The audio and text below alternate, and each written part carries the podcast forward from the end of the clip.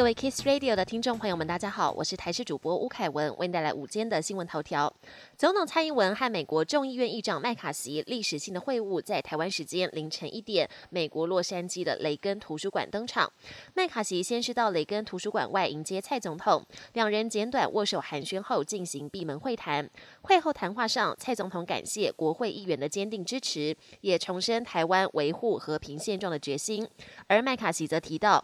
当前台美关系是自己此生中最强健的时刻，称赞蔡总统是这段强健关系的重要推手。开工日这天，连假好天气也结束了。今天起，受到锋面接近的影响，北部、东北部地区会出现短暂阵雨或雷雨。而明天开始，东北季风增强，北台湾的气温将明显下降，并持续出现短暂阵雨。至于周末两天，还是持续受到东北季风影响，清晨在北部及东北部天气较凉，北部跟宜兰可能只有十五度。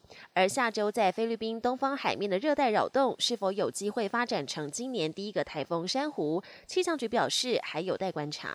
美国有望在今年五月宣布结束新冠肺炎公共卫生紧急状态，但专家提醒，目前新冠肺炎还没有完全流感化，还需要做中重症监测，还有感染者的长期疾病风险监测。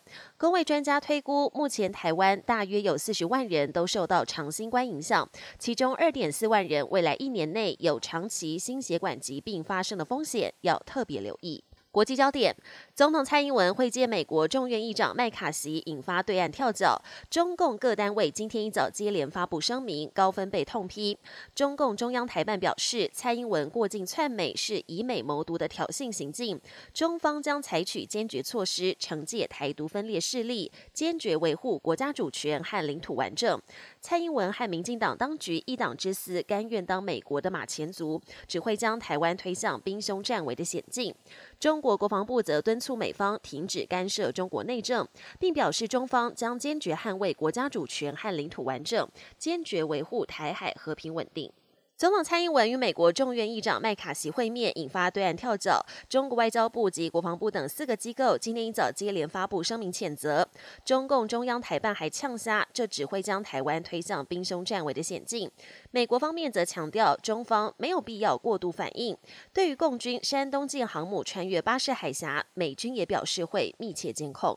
巴西经传歹徒闯入幼儿园砍人的突发事件，一名年轻男子在五号上午翻墙进入巴西南部一所幼儿园，持凶器对孩子进行无差别攻击，造成至少四名儿童死亡，另外有五名幼童受伤。凶手行凶之后到警局自首。巴西总统鲁拉推文谴责歹徒对无辜的孩童狠下杀手，泯灭人性。本节新闻由台视新闻制作，感谢您的收听。更多内容请锁定台视各节新闻与台视新闻 YouTube 频道。